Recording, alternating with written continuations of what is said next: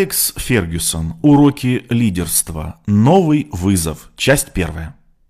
Все это было давно, а сегодня, несмотря на то, что всю свою жизнь в 6 утра я уже был готов к работе, я просыпаюсь в 8. Завтракаю вместе с Кэти, чего не делал 30 лет, читаю утреннюю газету и обедаю в городском ресторане.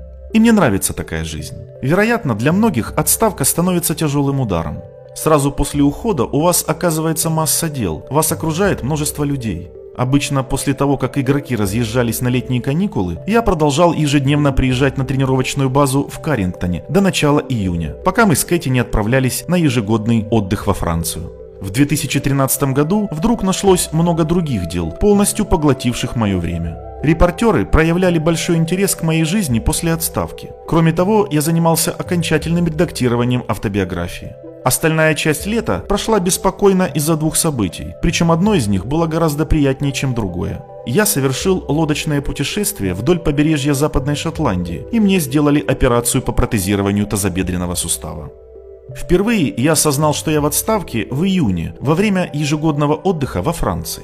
В прошлые годы я каждый день проводил несколько телефонных разговоров относительно игроков, которых клуб собирался купить или продать. Дэвид Гилл часто заглядывал к нам в отель, и мысли о делах не покидали меня ни на минуту. Помимо этого, я еще встречался с футболистами, которых мы хотели убедить связать свое будущее с Манчестер Юнайтед, а иногда и с их родителями. А уж новое расписание игр следующего сезона сразу же заставляло меня забыть обо всех попытках отложить дела в сторону. В 2013 году впервые в жизни главной моей заботой во время отдыха на Средиземном море стал выигрыш в карты у моего Шурина Джона Робертсона. Оправившись после операции, я стал посещать игры команды на Олд Траффорд, но испытывал странные чувства. Раньше я никогда не завтракал перед игрой в ложе с другими директорами и, пожалуй, в первый раз в жизни услышал рев толпы на стадионе. Будучи главным тренером, я умел просто выключать окружающие звуки, поэтому не слышал их. Только сейчас, спустя два года после начала новой главы моей жизни, я могу искренне сказать, что рад произошедшим переменам. Пока я работал, я никогда не отдавал себе отчета в том, что не полностью контролирую собственную жизнь. Конечно, мое признание может показаться странным, особенно учитывая мою всегдашнюю приверженность ценностям контроля и дисциплины, но на лидера организации давят график и неотложные нужды сотрудников. Неважно, сколько часов в сутки вы работаете, всегда найдется что-то, требующее вашего внимания. Стоит ли удивляться, что я постоянно вертелся, словно белка в колесе? Только не подумайте, что жалуюсь. Я смотрел на часы неотрывно, а не только в последние минуты матча. После своего ухода я впервые получил возможность полностью распоряжаться своей жизнью. В последний раз я испытывал такое чувство в детстве, во время школьных каникул, когда все мои обязанности ограничивались появлением дома к завтраку и обеду.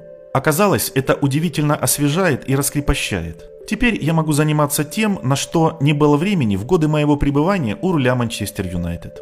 Я постарался сбалансировать свою жизнь, чтобы с одной стороны придать ей другой ритм, а с другой оставаться активным и увлеченным человеком. Помимо посещения игр Манчестер Юнайтед в моем расписании значатся визиты в клуб в качестве члена совета директоров и посла клуба, регулярные лекции в Гарвардском университете, председательство на ежегодном форуме элитных тренеров в Женеве. Предварительно мне приходится встречаться с Йоанном Лупеску из ОЕФА, чтобы согласовать с ним повестку дня форума. На это мероприятие съезжаются наставники команд из Лиги Чемпионов и Лиги Европы, а также такие опытные тренеры, как Жерар Улье и Рой Ходжсон. Участвуют в нем и президент УЕФА Мишель Платини и члены его комитета.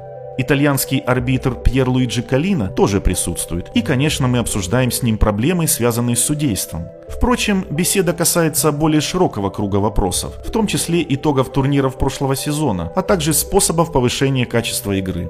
Кроме того, я состою членом исследовательской группы матчей Лиги Чемпионов и Лиги Европы. Мы собираемся на следующий день после финалов этих турниров, чтобы проанализировать тенденции развития футбольной тактики на примере прошедшей накануне игры.